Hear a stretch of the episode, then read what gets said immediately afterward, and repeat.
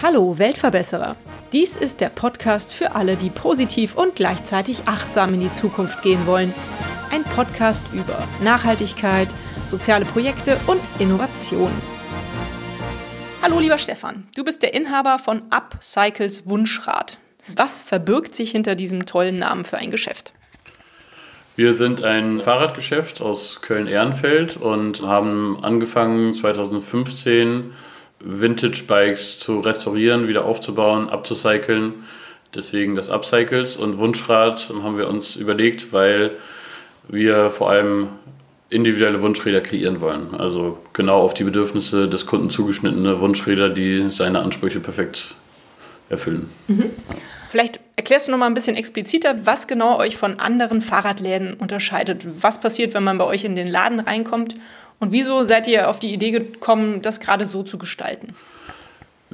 Also wir haben quasi aus der Not eine Tugend gemacht. Ich hatte vor vielen Jahren einen Kreuzbandriss und der Orthopäde hat mir gesagt, Muskelaufbau, Training ist das Beste und äh, das am besten über Fahrradfahren.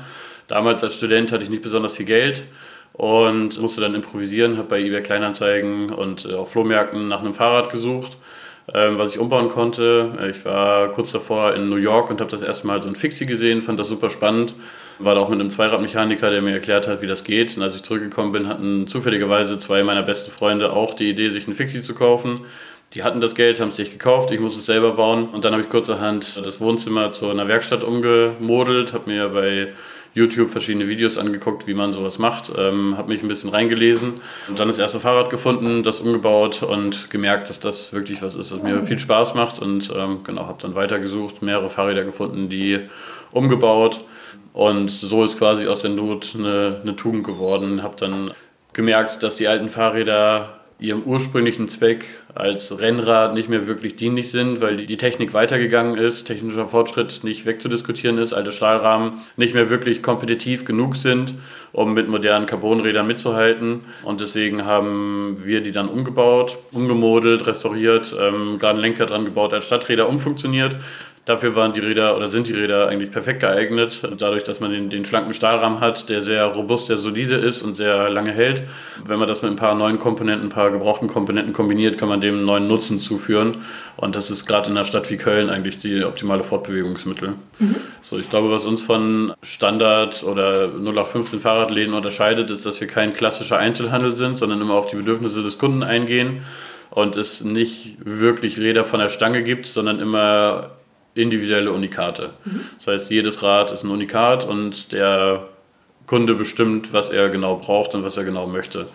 Für mich ist immer total wichtig zu verstehen, was die Bedürfnisse des Kunden sind und was er wirklich genau braucht, um halt auf die individuellen Bedürfnisse einzugehen und das Rad dann auch wirklich so zu bauen, dass es den maximalen Nutzen für den Kunden stiftet. Mhm, schön. Dann bist du also gar kein ausgebildeter Zweiradmechaniker, sondern hast dir das alles selber beigebracht. Kriegst du das denn alles so hin oder hast du mittlerweile dann doch eine Ausbildung draufgesetzt? Nee, ich bin tatsächlich Autodidakt, dadurch, dass ich das jetzt aber schon einige Jahre mache. Mhm. Wir auch vor, bis vor einem Jahr noch Ausbildungsbetrieb waren, glaube ich, habe ich mich da schon ziemlich tief in die Materie eingearbeitet. Ich bin Diplom-Soziologe, habe äh, während des Studiums mich quasi selbstständig gemacht und auch mein Studium abgeschlossen und mich dann voll auf die Fahrräder konzentriert. Mhm. Und heute kannst du gut davon leben, oder? Naja, gut davon leben wäre geprahlt, aber ich komme einigermaßen über die Runden. Also mir ist halt immer total wichtig gewesen, einfach eine, eine Lebenszufriedenheit auch in der Arbeit zu haben. Ich habe immer nach was gesucht, was irgendwie sinnvoll ist und Sinn macht und Sinn stiftet für mich selbst.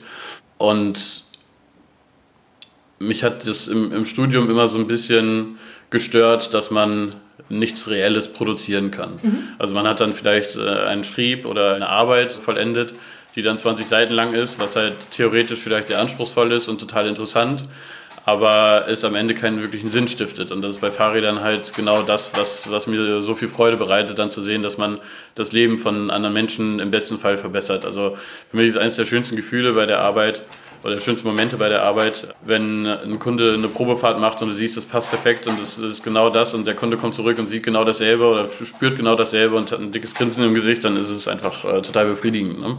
Und sowas hast du halt selten, wenn du irgendwie eine Abhandlung über äh, soziologische Themen schreibst. Ja. Das glaube ich. Nun macht ihr ja keine Massenproduktion, das habe ich auf eurer Homepage ja gesehen. Wie viele Räder hast du schon verkauft? Kannst, weißt du es noch? Äh, mittlerweile müssen wir so bei ca. 2000 sein. Okay. Ja, also Klasse. sind schon ein paar.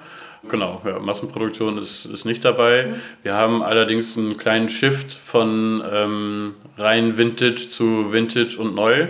Also wir haben mittlerweile, ich habe schon von Anfang an irgendwie so ein bisschen gesucht nach eigenen Rahmen, die man vertreiben kann, die die ganzen Qualitäten von Vintage-Rahmen mit modernen Geometrien und technischen Fortschritt zum Beispiel verbinden.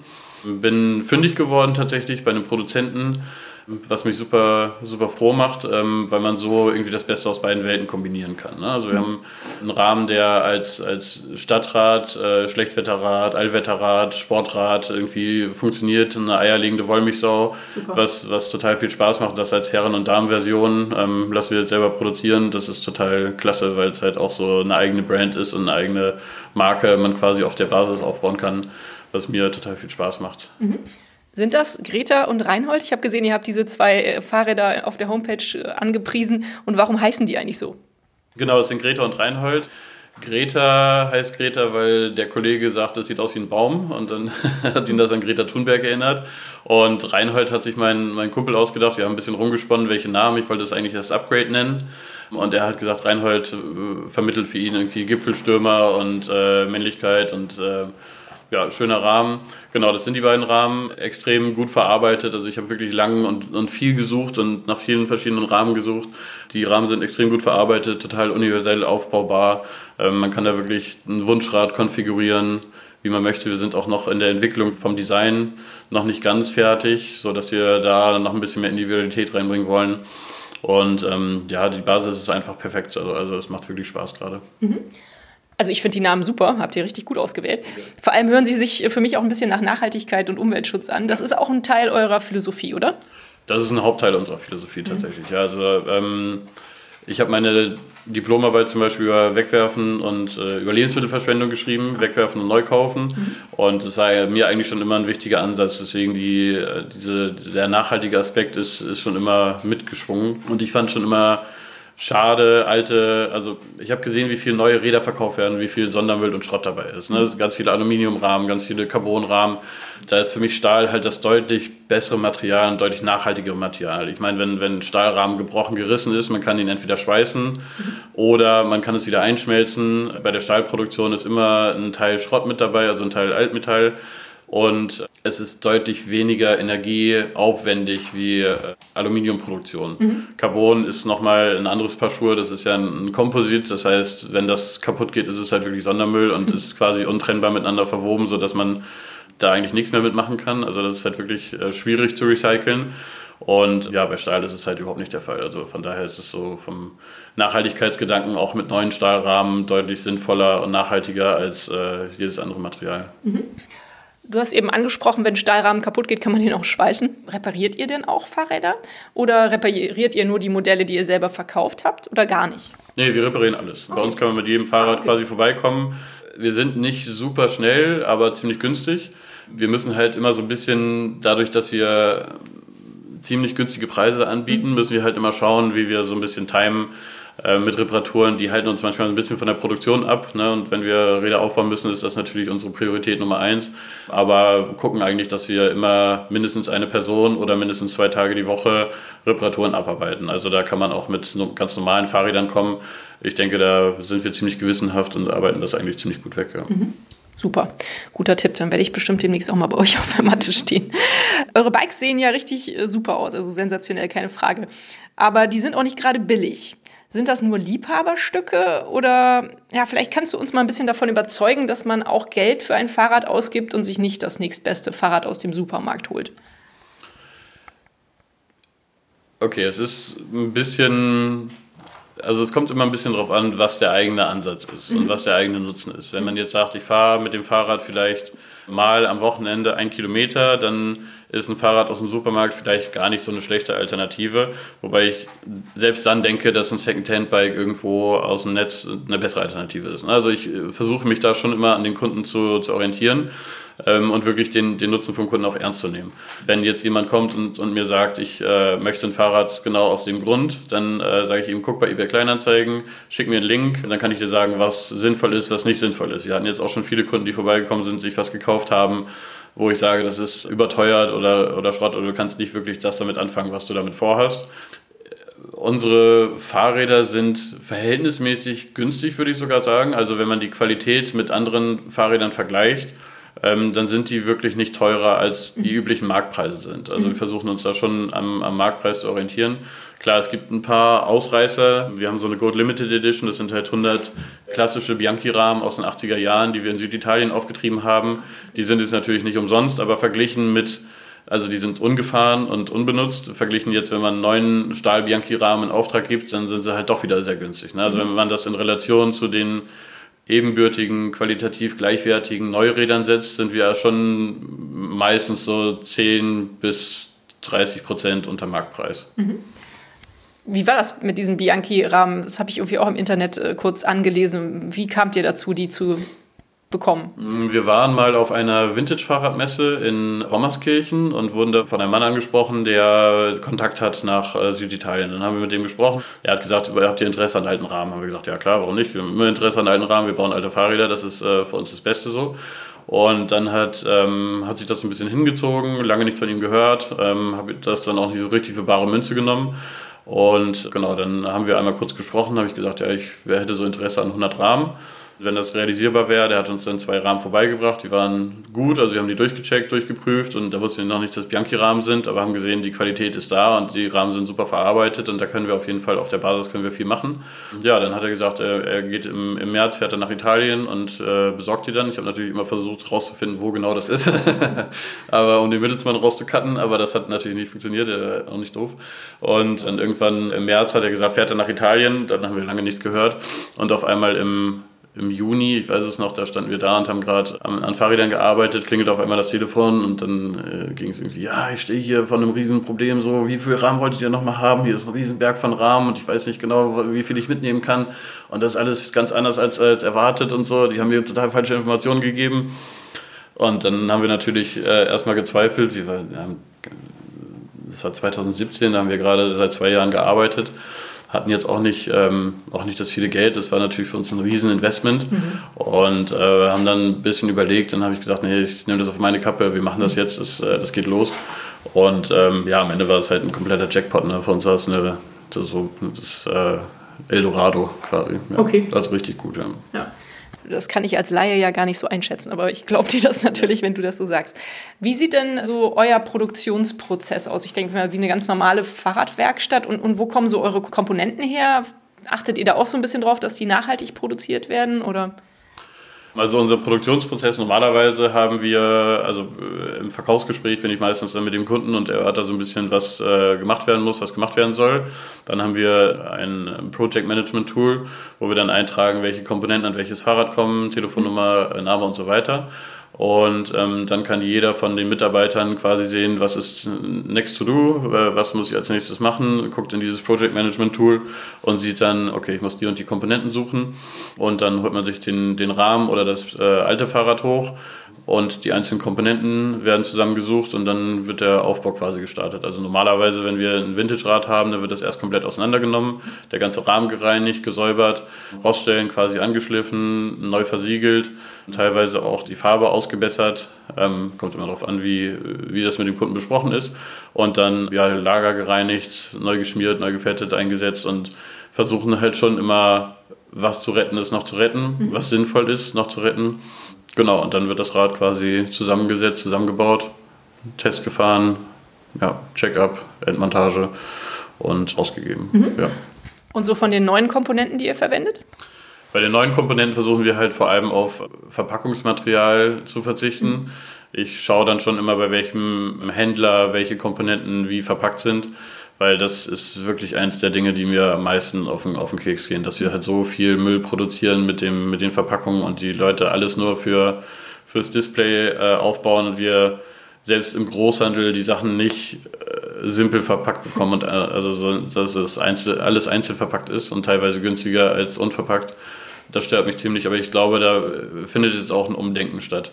Also klar, wir können jetzt bei den Komponenten nicht wirklich darauf achten, dass wir nachhaltig produzierte europäische Ware einkaufen, weil da, das, ist, das gibt der Markt einfach nicht her. Das, Shimano produziert halt nicht in Europa, sondern in Asien und äh, außer Shimano kann man halt an, an Schaltungskomponenten nicht besonders viel nehmen. Selbst Campagnolo produziert nichts in, in Europa. Aber wir gucken vor allem darauf, dass wir Komponenten verbauen, die nicht schnell verschleißen. Also mhm. da schon auf Qualität. Bei Beleuchtung zum Beispiel nehmen wir hauptsächlich äh, Busch Müller Beleuchtung und nicht die, die günstige mit Plastikumrandung, sondern die äh, mit Aluminiumgehäuse, weil es halt einfach länger hält und, ähm, und auch besser funktioniert. Und versuchen da schon so wenig wie möglich Kompromisse einzugehen. Mhm. Genau. Was empfehlt ihr denn für die Fahrradpflege? Also was sagst du den Kunden, wenn du ihnen jetzt ein schönes, neu aufgebautes Fahrrad verkaufst? Wie das am längsten hält. Am besten zweimal im Jahr zu uns kommen. Mhm. Ja, einmal vor dem Winter, einmal nach dem Winter. Es mhm. kommt immer darauf an, wie viel man fährt. Aber am besten ist es halt wirklich, das vom, vom Fachmann pflegen zu lassen. Mhm. Ansonsten Fahrrad trocken halten. Wenn man die Kette selber ölt, dann nicht Öl draufkippen und drauf lassen, sondern mit einem Baumwolltuch wieder das überschüssige Fett abziehen. Sonst verdreckt die Kette. Und ansonsten ist es halt ja, von, der, von den Wartungsintervallen eigentlich relativ sinnvoll, da regelmäßig in die Wartung zu kommen. Also wir haben ein paar Kunden, die das wirklich regelmäßig machen. Das Fahrrad fährt sich dann halt auch immer wieder quasi wie neu und man hat dann einen besseren Blick drauf. Ne? Wie ist der Verschleißgrad von der Kette, wie ist der Verschleißgrad von der Kassette. Auch bei solchen Sachen kann man halt so ein bisschen aussteuern, wie lang die Komponenten halten. Ne? Also wenn man mhm. jetzt eine, eine, eine Kette zweimal wechselt, dann hält die Kassette doppelt so lang und dann muss man nicht sofort eine neue verbauen, weil die Kette zu sehr verschlissen ist und dadurch auch die Kassette verschlissen hat. Ja. Mhm. Wie ist denn allgemein das Feedback von euren Kunden? Kriegt ihr da positive Rückmeldungen? Eigentlich fast ausschließlich, mhm. ja. Und das ist auch ein, eines der Dinge, warum wir das machen und warum das so viel Spaß macht, weil mhm. wenn du jemanden Fahrrad verkaufst, der am Anfang total gezweifelt hat oder also was wir ganz häufig haben, ist den Ansatz, dass Leute mehr Fahrrad fahren möchten. Ne? Mhm. Dass, dass sie zu uns kommen und sagen, ja, ich habe irgendwie noch so eine alte Gurke und das macht nicht so richtig Spaß und so und ich weiß auch nicht, ich würde gerne mehr Fahrrad fahren, aber es macht keinen Spaß. Und dann äh, sage ich auch immer, das ist so auch mein Ansatz, dass wir Fahrräder verkaufen, wo man, wenn man morgens aufwacht, sich freut, mit dem Fahrrad fahren zu können. Ne? Und auch viele Pendlerräder und viele Räder, mit denen man halt zur Arbeit fahren kann. Und wenn du dann ähm, die Leute beim Checkup zum Beispiel wieder siehst, ne, die kommen dann zurück und sagen, und wie, wie gefällt das Fahrrad? Ja, es ist genau das, was ich mir vorgestellt habe. Ich fahre so viel Fahrrad und ich fahre so viel mehr Fahrrad und es macht so viel Spaß und es ist cool und ich überlege schon, mir ein zweites zu kaufen und so, dann ist das halt das, äh, mit das beste Feedback. Ne? Ansonsten kriegen wir schon, ich versuche auch immer Feedback einzu, einzufordern, einzuholen. Ähm, frage auch oft nach bei den Kunden, wie, wie gefällt es dir denn, bist du zufrieden und so weiter. Und da kriegen wir schon deutlich mehr positives Feedback als negatives. Ja. Mhm, schön. Nun ist für dich ja auch Fahrradfahren eine Leidenschaft, hast du ja eben so ein bisschen erklärt. Warum ist das eigentlich so schön? Das frage ich mich auch öfter. Also äh, ich kann es gar nicht. Ich glaube, es ist so dieses Gefühl von, von Freiheit, sich bewegen. Ähm, ne, es ist ja auf der einen Seite Sport, auf der anderen Seite Nutzen. Ne? Du hast ja ähm, den Faktor Mobilität mit drin, mhm.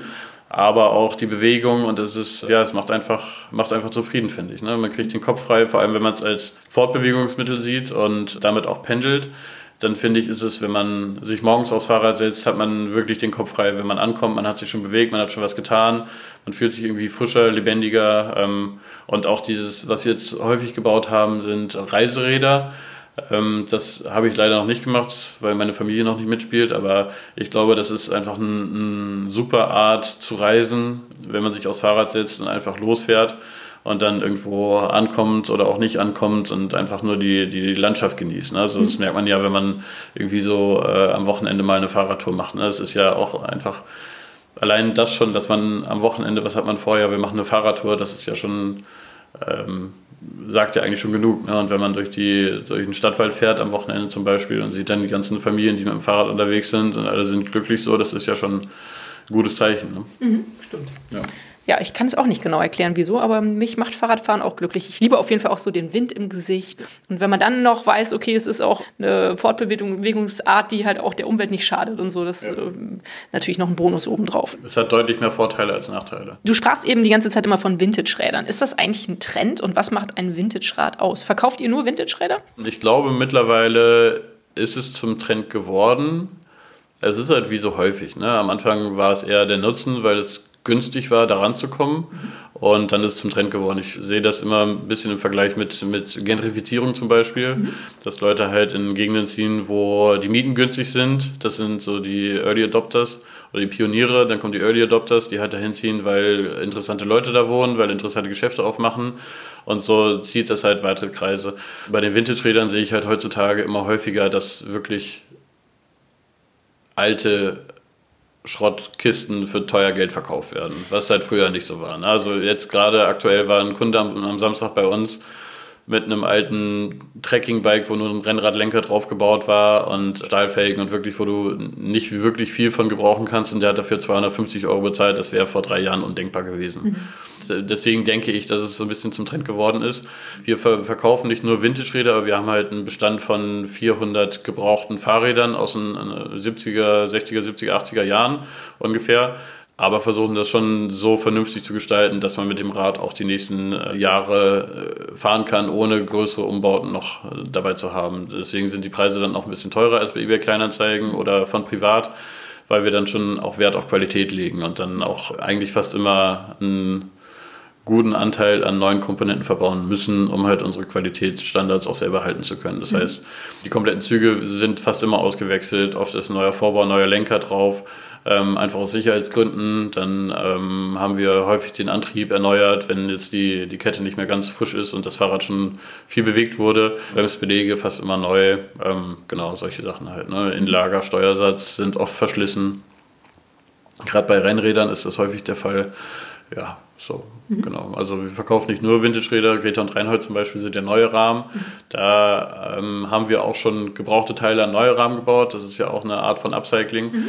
Ähm, aber es ist momentan auch immer schwieriger, vernünftige Second-Hand-Parts zu bekommen weil der Fahrradboom ja generell gerade zunimmt. Leute denken, sie haben alle Gold im, im Keller und äh, dementsprechend auch Preise fordern, die, die man nicht wirklich bezahlen kann, wenn man es geschäftlich aufziehen will und wir auch jetzt schon echt viel, viel schlechte Erfahrungen gemacht haben. Mhm. Also gebrauchte Komponenten angekauft, die sich am Ende für, als mangelhaft herausgestellt haben und das hat man halt nicht, wenn man, wenn man neue Komponenten vom Großhändler kauft. Mhm. Durch äh, den Ansturm jetzt in der Pandemiezeit ähm, ist es bei uns so, dass wir sehr viel von den äh, brauchbaren Second-Hand-Komponenten, die wir hatten, schon verbaut haben. Deswegen sind wir momentan ziemlich leer geräubert und haben nicht mehr wirklich viel an Vintage-Komponenten, die wir verbauen können. Wir haben jetzt noch einige Rahmen und auch an einigen Rahmen ist noch einiges drauf, was man wieder verwenden kann. Aber die Lager sind ziemlich leer geräumt. Mhm. Ja.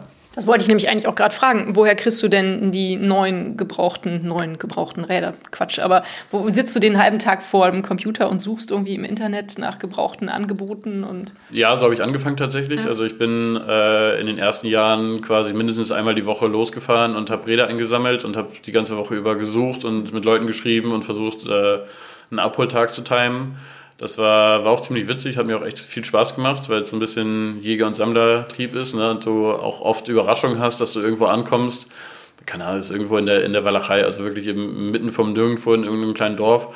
Und dann ähm, hat jemand da ein Rennrad ins Netz gestellt und du kommst da an und da ist ein kompletter Schuppen voll. Ne? Und wenn, wenn man dann merkt, so gegenseitig, man hat ein Mutual Interest so, sozusagen und äh, beide finden das gleiche cool, dann hat man auch schon echt äh, wilde Stories gehört und dann erzählen die Leute auch gerne so von, ah, ich habe damals das Colnago für 50 Euro gekauft und lauter solche Geschichten.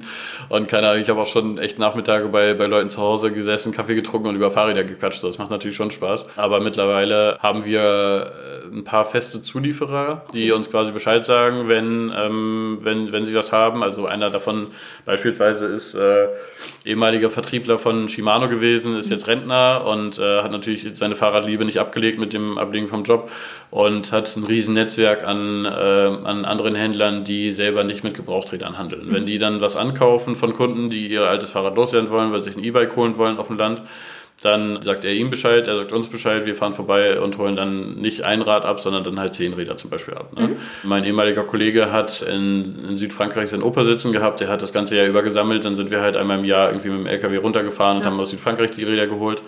Mittlerweile haben wir einen quasi äh, Praktikanten, der selber so ein bisschen, also ist auch ein älterer Herr, der äh, so ins Rentenalter, das Rentenalter ansteuert und der hat so ein bisschen seine Leidenschaft für Fahrräder entdeckt und Blut geleckt und kauft halt gern Sachen. Und der hat jetzt angefangen, sich so eine kleine Sammlung anzulegen und da fällt dann immer mal ein Fahrrad äh, ab für uns oder ja, wir arbeiten da so ein bisschen zusammen. Ne? Mhm. überlegt, so was ähnliches aufzubauen in, in Süddeutschland und dann ähm, kann man da so ein bisschen das zusammensteuern, was interessant ist, was uninteressant ist, was für uns interessant ist, was für ihn interessant ist und so weiter. Genau. Cool. Also da haben wir bisher, dadurch, dass wir jetzt auch ein bisschen bekannter geworden sind und auch so ein kleines Netzwerk aufgebaut haben, haben wir bisher noch nicht die Riesenprobleme für Nachschub zu sorgen. Das war immer so ein bisschen meine Angst, weil ich ja weiß, dass, dass äh, diese Vintage-Bikes aus den 80er Jahren, die ich eigentlich am liebsten mag, ähm, die eine endliche Ressource sind Deswegen habe ich auch frühzeitig versucht, mich umzuschauen nach modernen Alternativen, die auch ein bisschen mehr Wert bieten und mehr Möglichkeiten bieten. Ähm, genau, und jetzt haben wir eigentlich eine ziemlich gute Mischung aus beiden. Also haben so 400 Vintage-Bikes und die neuen Rahmen, die wir aufbauen können. Also das, glaube ich, sind wir ganz gut aufgestellt. Ja. Mhm. Ich war Anfang des Jahres, bevor Corona groß wurde, noch auf der Fahrradmesse in Düsseldorf, um mhm. nach einem Fahrrad zu schauen. Und ich war unglaublich frustriert, weil es gab fast nur E-Bikes und ja. gar keine normalen Trekkingräder oder was, was man suchen wollte. Da, da, da war echt ganz, ganz wenig das ist doch schlimm, oder? Also ich habe das Gefühl, wenn man heutzutage, äh, muss man wirklich suchen, dass man noch normale Fahrräder kaufen kann. Ja. Ja, ich habe so ein bisschen das Gefühl, dass die Mittelklasse ein bisschen wegbricht. Ne? Also mhm. Also man hat entweder Fahrräder für 200, 300 Euro oder für 2000 Euro. Mhm. Also es ist so dieses, dieses ganz normale Pendlerrad, finde ich, wird immer weniger. Mhm. Ähm, und das wird quasi durch den ganzen, also dieser Mittelsektor wird quasi durch, durch das E-Bike ersetzt. Mhm. Ähm, ich finde die also die Entwicklung finde ich per se nicht schlecht. Ich finde äh, E-Bikes super äh, mhm. und Pedelecs auch super. Was halt schade ist, dass die Leute damit ihre Fahrräder ersetzen und nicht ihre Autos. Mhm. Das ist so ein bisschen der falsche Ansatz. Ne? Ja. Also ich finde ja eigentlich, dass ein, dass ein Pedelec eher das Auto ersetzen sollte als das, äh, als das äh, manuelle Fahrrad oder mhm. das analoge Fahrrad. Ähm, ja, genau. Aber ansonsten E-Bikes sind jetzt per se nicht verkehrt, finde ich. Hm. Nee, das, das habe ich auch nicht gesagt. Alles gut. nee, ein anderes Thema. Ich habe eigentlich aufgehört zu zählen, wie viele Fahrräder mir in meinem Leben schon geklaut wurden, aber es waren bestimmt zehn Stück. Also ich wohne hier auch schon mein Leben lang in, in Köln, Leverkusen, habe aber zwischendurch mal an der Ostsee in Greifswald studiert und auch da wurden mir jede Menge Fahrräder geklaut. Was empfiehlst du deinen Kunden, um die Fahrräder zu schützen, dass die möglichst nicht geklaut werden? Also wir verbauen standardmäßig äh, Sicherheitsachsen zum Beispiel, damit so Teile-Diebstahl ein bisschen minimiert werden oder die, die Wahrscheinlichkeit für Teile-Diebstahl minimiert werden kann. Ansonsten empfehle ich natürlich immer eine Versicherung und gute Schlösser. Mhm. Also wir haben eigentlich standardmäßig ein ziemlich gutes Schloss im Angebot, was wir an, an das Fahrrad bauen können. Und dann muss man das Fahrrad halt, also Hinterrad oder Vorderrad, meistens Hinterrad, äh, weil es teurer ist, an den Rahmen festmachen und den Rahmen dann an etwas Festem mhm. ähm, anketten. Und genau, ansonsten äh, meistens da abstellen, wo, äh, wo viel los ist. Das ist, äh, hilft oft. Oft haben wir die Erfahrung gemacht, dass äh, je cleaner und minimalistischer das Fahrrad aussieht, umso uninteressanter ist es für Diebe. Mhm. Okay. Genau. Ich frage meine Interviewgäste eigentlich auch immer nach einer Geschichte, die sie erlebt haben. Du hast ja schon einige Geschichten eben auch zum Besten gebracht. Aber vielleicht hast du noch irgendeine besonders verrückte oder besonders schöne Erinnerung an deine Zeit mit den Upcycles, äh, was du so erlebt hast, was du erzählen magst. Es gibt halt ziemlich viele Geschichten, die man erzählen kann. Ich kann mich noch erinnern an eine Kundin, die das Fahrrad von ihrem Großvater, der kürzlich verstorben war, gebracht hat und nicht wirklich wusste, was sie damit machen soll, aber wusste, dass sie das wieder benutzen möchte. Und wir das Fahrrad quasi wieder hergerichtet haben, neu lackiert haben, wieder aufgebaut haben, so dass es quasi wie original aussah. Also dass man nicht wirklich gesehen hat, dass was dran gemacht wurde. Außer dass natürlich alles wie neu aussieht ähm, und halt wieder hervorragend gefahren ist. Ne? Davor war es halt wirklich eine, eine Rostlaube und wir haben es wieder so hergestellt, als ob es als äh, frisch aus dem Laden kommt, mhm. was ja quasi auch kam. Und die, die Kundin war halt so überwältigt und hat angefangen zu weinen, als sie das Fahrrad abgeholt hat und hat sich draufgesetzt und war so glücklich und das war, das war schon eine besondere äh, Situation. So. Das haben wir nicht jeden Tag, mhm. aber haben wir jetzt schon ein paar Mal, aber das ist, äh, macht schon wirklich Spaß. So. Mhm. Ja wenn dann viele Emotionen dranhängen. Ja. Mhm. Wenn ich das gewusst hätte, ich habe vor einem Jahr das alte Herkules-Fahrrad von meinem Vater verkauft, der verstorben ist. Aber wahrscheinlich wäre der Rahmen auch zu groß für mich gewesen. Das wäre wahrscheinlich nichts gewesen. Macht dich denn diese Aufgabe, deinen Job glücklich? Du hast ja vorhin oder ganz am Anfang schon erwähnt, dass du auf jeden Fall eine sinnhafte Aufgabe für dich wählen wolltest. Irgendwas, wo du was produzierst. Es hört sich so an, als ob du das Richtige gefunden hast, oder? Ja, tatsächlich. Mhm. Habe hab ich auch das Gefühl. Also ich bin auch sehr, sehr sprunghaft vom Charakter her, habe immer Sachen angefangen, äh, intensiv äh, durchgeführt und dann wieder liegen lassen, was Neues gesucht. Okay. Und Fahrrad ist jetzt wirklich das Einzige, was mich jetzt über, über einen längeren Zeitraum so gepackt hat. Also mhm. ähm, genau, war auch bis zum Ende der Schule und auch während des Studiums irgendwie immer auf der Suche nach, nach irgendwas, äh, was mir Spaß macht und sinnvoll ist und was, wo ich wirklich Leidenschaft für entwickeln kann. Und äh, glaube auch, dass ich das gefunden habe. Auch so die, die ganzen Herausforderungen, mit denen man am Anfang überhaupt nicht rechnet. Ne? Wir haben ja keinen Businessplan geschrieben, wir haben es einfach gemacht so. Und am Anfang, weiß ich nicht, in der, in der Garage, eine Garage angemietet. Also ich habe ganz am Anfang angefangen, im, im Keller zu schrauben, ähm, mit einem Rucksack, der mein, meine Werkstatt war, ne? wo dann Schrauben drin lagen, Werkzeug drin lagen und so weiter und so weiter und habe dann im Keller ein bisschen rumge, rumgeschraubt und ähm, mal hier ein Fahrrad verkauft, mal da ein Fahrrad verkauft und dann mit einem Kumpel zusammen eine Garage angemietet, ohne, ohne Wasser, Strom und, äh, und Heizung und so weiter und haben da im Winter ähm, gearbeitet. Und dann im Luisenviertel einen Raum gehabt, wo ich dann mit Baby, quasi mit einem drei Monate alten äh, Baby, äh, zum Teil gearbeitet habe, im Tragetuch, äh, Laufräder zentriert und Fahrräder aufgebaut. Und ähm, also schon so ein, so ein längerer äh, Weg, auch mit, mit vielen Entbehrungen. Und mittlerweile ähm, sind ja wieder neue Aufgaben dazugekommen. Ne? Also jetzt so ein bisschen ähm, Leute anleiten, ein bisschen Wachstum und äh, Mitarbeiter führen und es ist ähm, trotzdem diese, diese neuen Produkte, jetzt neue Aufgaben wie das Branding zum Beispiel und äh, eine wirkliche Entwicklung, Produktentwicklung. So, das, das, es gibt halt immer wieder neue Herausforderungen, immer wieder neue Wege und neue Möglichkeiten. Und das macht mir schon extrem viel Spaß. Das ist natürlich auch zum Teil belastend und fordernd, so, ne? aber, ähm, aber es ist super. Also, ja, ich will es nicht missen. Schön. Ja. Klasse. Fühlst du dich als Weltverbesserer? Das ist ja der Weltverbesserer-Podcast, hast du ja wahrscheinlich mitbekommen. Was sagst du dazu? Ich finde, es ist halt ein bisschen hochgestochen zu sagen, ich bin ein Weltverbesserer. Ne? Also ich glaube schon, dass ich Anteile des Lebens von manchen Leuten bestimmt verbessern soll. Und das ist auch eigentlich mein, mein Anspruch, ne? dass ähm, also zumindest die Mobilität von den, von den Menschen zu verbessern.